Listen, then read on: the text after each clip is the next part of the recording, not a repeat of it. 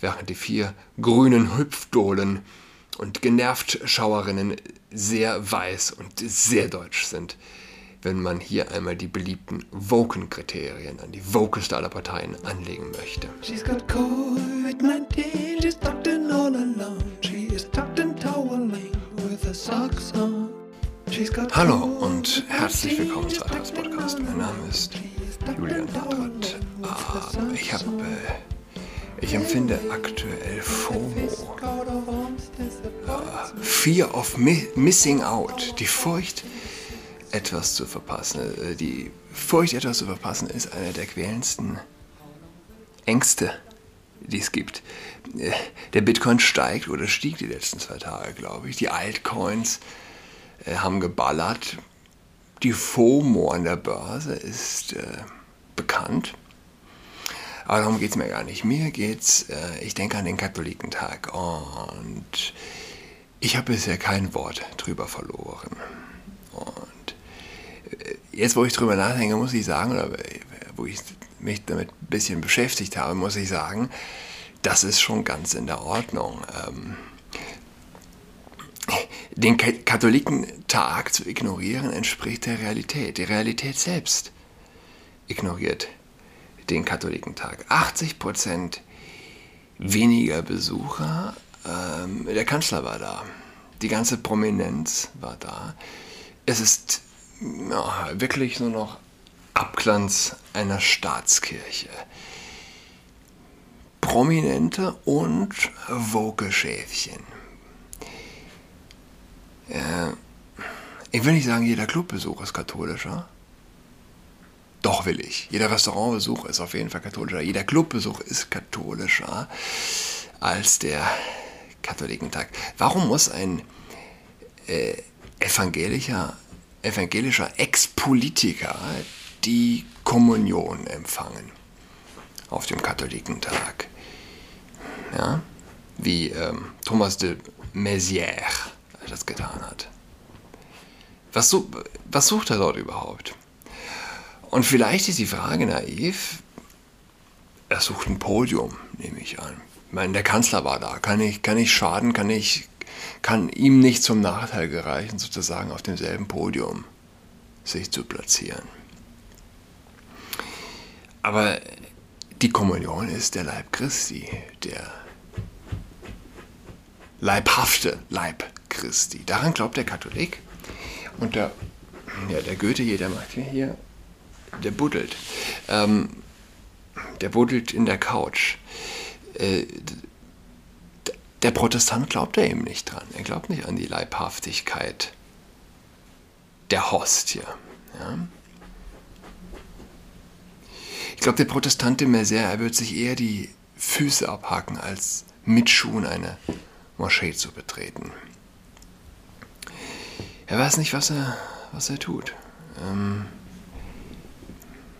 in, in den USA wurde äh, der Pelosi die Kommunion verweigert wegen ihrer, sie wurde ausgeschlossen von der Kommunion wegen ihrer Haltung zur, äh, zur Abtreibung.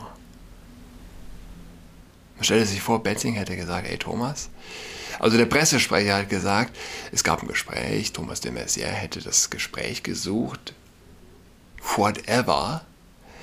Ähm, man stelle sich vor, dem, nicht Betzing hätte zu dem sehr gesagt, hey, pass auf, Thomas, besuch die Kirche, konvertier, geh beichten. Wenn dir das so wichtig ist, dann bekommst du die Kommunion.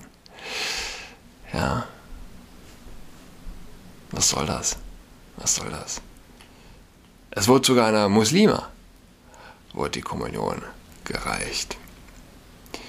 Sie wissen nicht, was sie tun. Ja? Der, der Teufel lacht darüber. Der lacht sich ins Fäustchen. Der sagt zu Gott, ey, pass mal auf. Hier, schau sie dir an. Deine, deine Jungs und Mädels. Hier, sieh da, was für eine schizophrene Seele. Sie, sie glaubt an den Koran und gleichzeitig ist sie Jesus. Äh, religiöse Schizophrenie. Was, was, wenn nicht das? Ja? Kannst nicht zwei Herren dienen. Es ist nicht möglich. Es ist einfach nicht möglich. Du kannst es schlicht nicht. Für alles gibt es Prioritäten. Wir können gar nicht existieren ohne Priorität. Und ich halte es für unmöglich, Jesus und Mohammed gleich zu achten. Sie können dir vielleicht gleich egal sein, aber selbst das ist, glaube ich, schwierig. Einen wirst du vorziehen. Und wenn du einen dieser beiden auch nur ein bisschen vorziehst, hast du sofort eigentlich, dass du, dass du den einen Himmel, himmelweit vorziehst. Himmel hoch über den anderen stellst. FOMO also. Die Furcht davor, die Furcht davor bei mir, den Bedeutungsverlust des Katholikentags nicht mitgefeiert zu haben. Die säkularen Medien sind sich darüber einig. Und jeder gläubige Katholik weiß, dass der Katholikentag im Grunde nichts anderes ist als ein, ein Antikatholiken-Tag, ganz offensichtlich. 80% weniger Besucher. Initiiert, äh, organisiert wird der Katholikentag, äh, soweit ich weiß, vom ZDK, vom Zentralkomitee der deutschen Katholiken. Klingt so hochtrabend, ist aber nicht etwa irgendwie ein, eine tatsächliche Repräsentanz, eine katholische, sondern ein, ein Verein aus mehr oder weniger vielen Prominenten, äh, die die Kirche zerstören wollen. Das ZDK habe ich mal im Podcast genannt so habe ich es genannt, ist das äh, Krebsgeschwür des deutschen Katholizismus. Und äh, ganz offensichtlich gab es da eine Art von Chemo, die angeschlagen hat bei 80% weniger Besuchern. Das ZDK ist in meine Gemeinde gezogen, in den Komplex meiner Gemeinde, hm, die von Schimmelneuf einer Gemeinschaft geleitet wird, die übrigens auf Ökumene ausgerichtet ist. Die Leiterin der Gemeinschaft, die diese Gemeinde leitet, war selbst Protestantin, muss man sich mal vorstellen. Aber das sind Protestanten, von denen können sich dann viele Katholiken äh, äh, noch, noch eine Scheibe abschneiden, sozusagen. Ja? Das sind nicht die die, äh, wie, wie hieß die? Die irgendwie besoffen zu schnell gefahren ist oder so. Oder über die Ampel gefahren ist. Die evangelische Chefin. Ich habe es wieder vergessen. Käsmann. Käsmann. Nicht so, nicht so eine Nummer. Ja? Das sind andere ähm, evangelische Menschen. Yes, indeed. Was gibt's noch? Ah ja, das war gut. Äh, Artikel auf der Welt von Don Alfonso. Ich glaube, ich will in nächster Zeit eh mehr aus der Welt lesen. Ähm, FAZ kannst du, kannst du im Grunde gar nicht mehr aufrufen, die Website, ohne hm, Brechreiz zu bekommen. Aber die Welt füllt da, glaube ich, so ein bisschen aktuell, zumindest gefühlt eine Lücke. Tanzdarbietung auf großer Bühne für genero generöse Bezüge. Mit jungen Abgeordneten der Grünen gibt es im Reichstag ein feudales Influencer-Varieté für die Generation Z. Es ist unkündbar, argumentfrei und unempfänglich für jede Kritik. Ein Fraktionsmitglied der FDP schreibt über Diskriminierung von Frauen, Mädchen und alle, die menstruieren und ist gleichzeitig Sprecher für Forschung, Technologie und Innovation der FDP der fucking FDP ja, im Bundestag. Es ist nicht bei den Grünen. Es ist auch nicht bei der SPD. Es ist auch nicht bei der Linken. Es ist die FDP. Dass außer Frauen und Mädchen auch sonst noch jemand in der Säugetiergattung Mensch menstruieren würde, ist fraglos eine Innovation der gängigen Schulbildung im Fach Biologie. Aber im Bundestag mag man das anders sehen. Was uns nicht zur legitimen Frage bringt, gibt es eigentlich auch einen internationalen Tag des Samenstaus, sondern nur als Darstellung des allgemeinen Rahmens dienen soll, in dem die nun zu besprechende Handlung einzuordnen ist. Den obigen gemein ist, dass ihre politischen Botschaften teilweise verfassungswidrig, teilweise gemeingefährlich, teilweise absurd und aufgrund des Umstandes des alle dafür bezahlt werden, auch für den Steuerzahler teuer sind. Es gibt aber konkrete politische Inhalte, über die man reden kann oder fordern, dass es in Zukunft eine Durchgrisshaftung gibt, der Gestalt, dass, Verzeihung, dass Politiker bei fahrlässigem Verhalten oder grundgesetzwidrigen Gesetzen die entstehenden Kosten mit ihrem Privatvermögen bezahlen. Bis zum letzten Heller. Und wenn das weg ist, auch der CO2-armen, auf, auf der CO2-armen Galeere. Was wollte ich nochmal? Ach so, ja, richtig. Inhalte sind das eine. Die völlige Freiheit von Inhalten ist das andere. Das kann man so frei, das kann so frei sein, dass die grüne Jugend jetzt wieder Front gegen Männers in Anführungszeichen macht. Passiert ist Folgendes. Innerhalb der grünen Bundestagsfraktion gibt es eine Clique von drei Neuabgeordneten mit Vorgeschichte, ohne Wahlerfolge auf Bundesebene, aber mit Zugehörigkeit zur Jugendorganisation. Die bekannteste dürfte gleichzeitig die jüngste Abgeordnete des Parlaments, Emilia Fester, sein. Fester kam auf dem dritten Platz der Hamburger Landesliste ins Parlament. Ebenfalls über einen guten Platz auf der Landesliste, nämlich im eigentlich seriösen Bayern, kam Saskia Weishaupt zu ihrem Mandat. Und auch Marlene Schöneberger aus Niederbayern verdankt ihren Sitz im Reichstag der bayerischen Landesliste. Sie war zwar Direktkandidatin im knallschwarzen Wahlkreis Rottal-Inn, aber dort kam sie hinter den Kandidaten von CSU, Freien Wählern, AfD, SPD und FDP nur auf den sechsten Platz. Jedenfalls wurde Fester und Weißhaupt schnell bekannt, wurden Fester und Weißhaupt schnell bekannt. Fester provozierte mit einer ich-betonten und weithin als überheblich aufgefassten Rede zur Impfpflicht, in der sie öffentlich log, sie wäre anhand der Pandemie nicht im Ausland gewesen. Weißhaupt wiederum die bei der Grünen Jugend in Bayern gegen Polizeigewalt argumentierte, forderte bei einer Demonstration von Impfgegnern in München den Einsatz von Pfefferspray. Und nicht nur dafür hat man Zeit. Es gibt noch ein weiteres Tanzvideo aus dem Bundestag mit Fester, die beim Spiegel noch behauptet hatte, sie würde einen Teil ihrer Jugend für das Mandat opfern.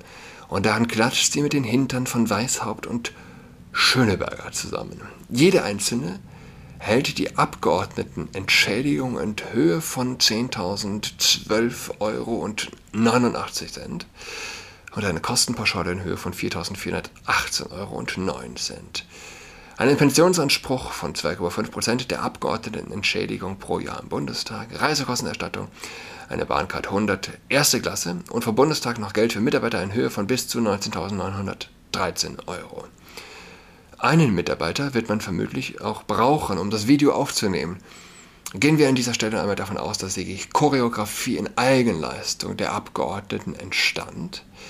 In diesem Blog wird nicht selten das Gebaren der Zwangsgebührensender kritisiert, aber selbst dort werden nur wenige Spitzenkräfte für ihre Leistungen ähnlich gut bezahlt. Und das sind auch die Video und da sind auch die Videos besser ausgeleuchtet und die Leute können nicht nur unbeholfen wackeln und trampeln, sondern richtig tanzen. Fairerweise muss man anmerken, dass Frau Fester hier zusammen mit der MDB Denise Loop auch noch andere schauspielerische Leistungen im Reichstagsgebäude erbringt. Ich muss es nochmal sagen, ein, was für ein Artikel. Sowas findest du nicht vom Spiegel ganz zu schweigen und nicht, nicht, nicht sonst so. Du, du würdest den Artikel vom Duktus eher, der wird auch gut auf die Achse passen. Ja? Also Respekt, äh, Welt.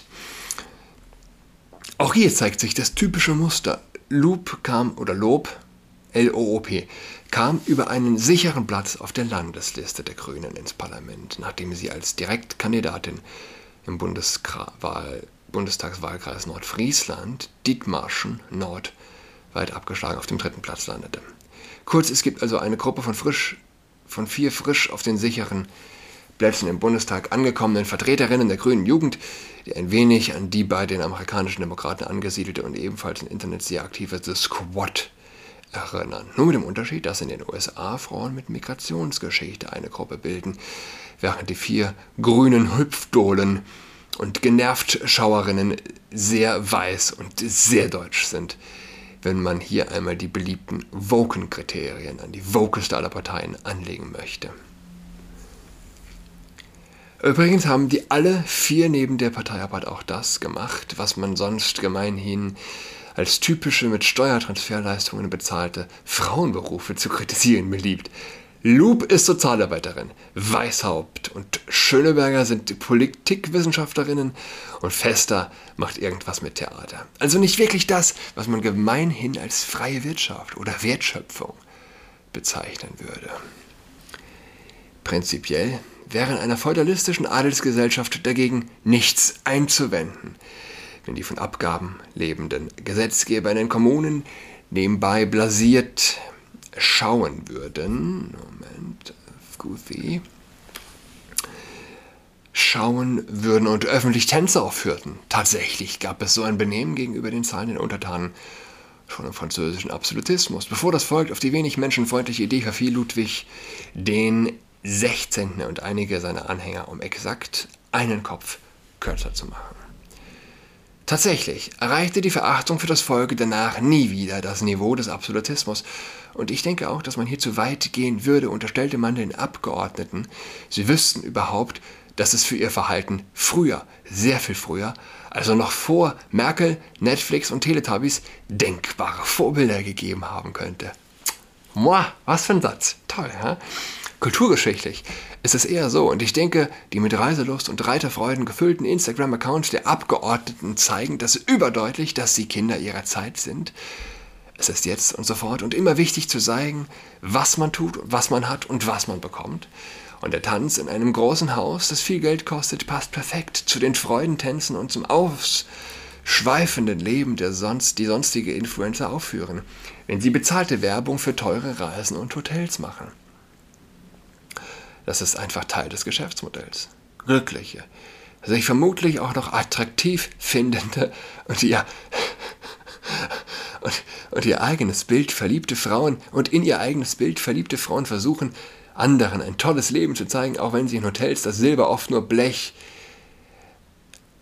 und das Holz dünnes Furnier ist und der Bundestag, naja, sagen wir mal so, Luxus und aufregendes, pralles Leben sollten da eigentlich aus guten Gründen nicht sein. Man nennt es nichts umsonst das Hohe Haus und man möchte zum Vorteil der Gruppe annehmen, dass sie in Ausschüssen dann auch wirklich staubige Gesetzestexte in wüstentrockener Sprache lesen müssen. Schließlich sind sie nicht das Parlamentsballett, sondern Teil der Legislative. Zum Vergleich. So sieht es aus, wenn Leute tanzen können und die, die Idee mit den wechselnden Hintergründen des Fest, in Fest, das Bewegtbild ist so alt, dass sie schon die kanadische Bluegrass-Band Dead South im Video verwendet hat.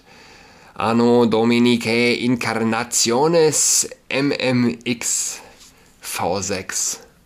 Also 2016, ja? MMX, ja, 2016. Also vor so langer Zeit, das schaffen andere zwei abgebrochene Studiengänge. Wem das alles nicht behagt, nun, auch deutlich jüngere, wie die Comiczeichnerin Sarah Anderson, die eigentlich als Stimme der Millennials gilt, haben mit diesen neuen Formaten so ihre Probleme. Will sagen, die Vorstellung innerhalb der Grünen Partei, dass sich die Abgeordneten mit ihren Aktivitäten an ein junges weibliches Publikum wenden, ist gar nicht so falsch. Die Art der Selbstrepräsentation entspricht formal den Anforderungen die die Industrie an sie hat, wenn sie im Internet für überteuerte Kosmetikprodukte, billig zusammengenähte Handtaschen und 100% sichere Diätspeisen werben lässt. Und vielleicht bin ich ein Zyniker, aber die Arbeit in der aktuellen grünen Regierungsfraktion hat tatsächlich auch viel mit Bepinseln von Schönheitsfehlern, heiß gestrickten Konzepten und Zwangsdiät für das Volk zu tun. Man hat die gleiche Zielgruppe ausgemacht, die gleiche hedonistische Alterskohorte, die zum schnellen Impulskauf bei hübschen Bildern neigt dass die Steuerzahler zwei Stunden Videoproduktion mit wechselnden Hintergründen teuer bekommen, mögen Alte so empfinden, aber die Influencer verkaufen auch im normalen Kommerzbereich die Vortäuschung eines besseren Lebens an andere, die indirekt die Bezahlung der Influencer über Konsum finanzieren. Und zwar freiwillig, ohne das Gefühl, über das Ohr gehauen zu werden und gezwungen zu werden.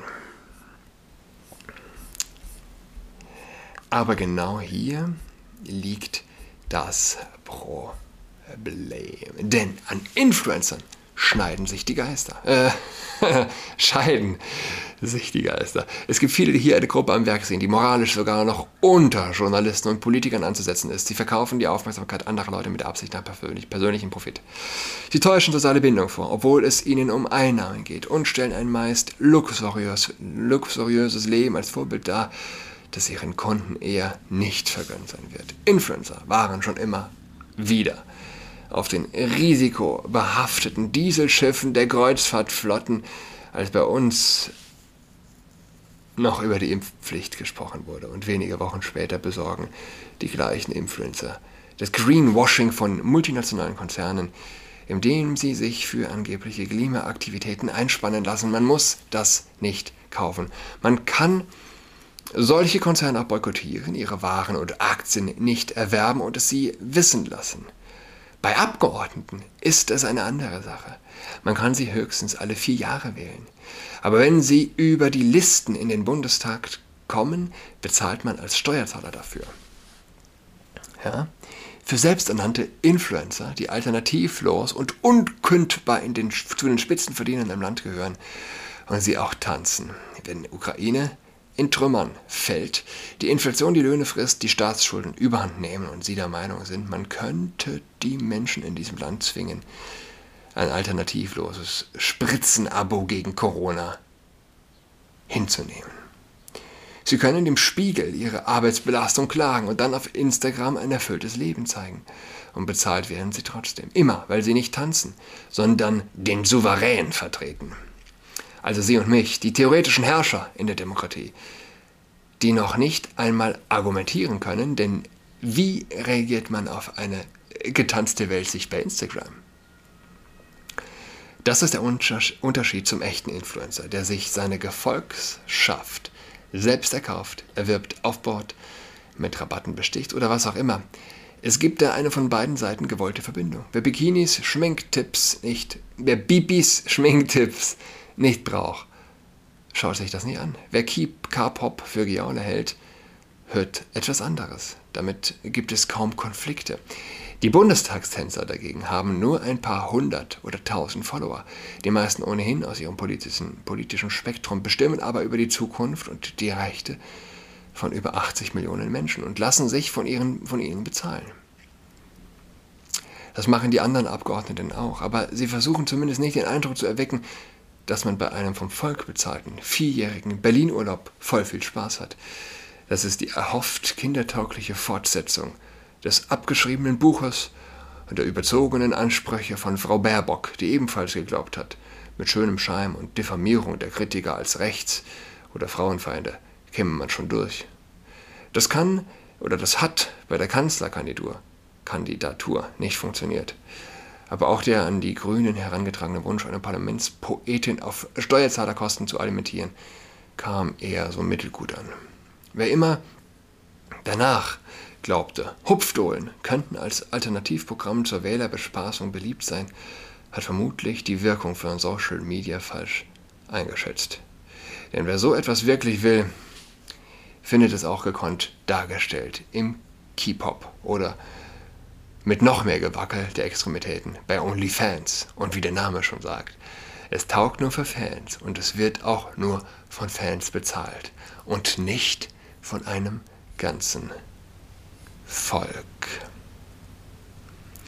Ja, sind ein bisschen über die Zeit. Konnten nicht schneller lesen. Ähm, OnlyFans, das Poli äh, Bundestag, das neue OnlyFans für den Steuerzahler. Ähm, wir hören einander wieder. Richtig, nächste Woche Dienstag. Ich wünsche allen ein schönes Wochenende. Bis dahin, goodbye. She's got COVID-19, she's tucked in all alone. She's tucked and toweling with her socks on.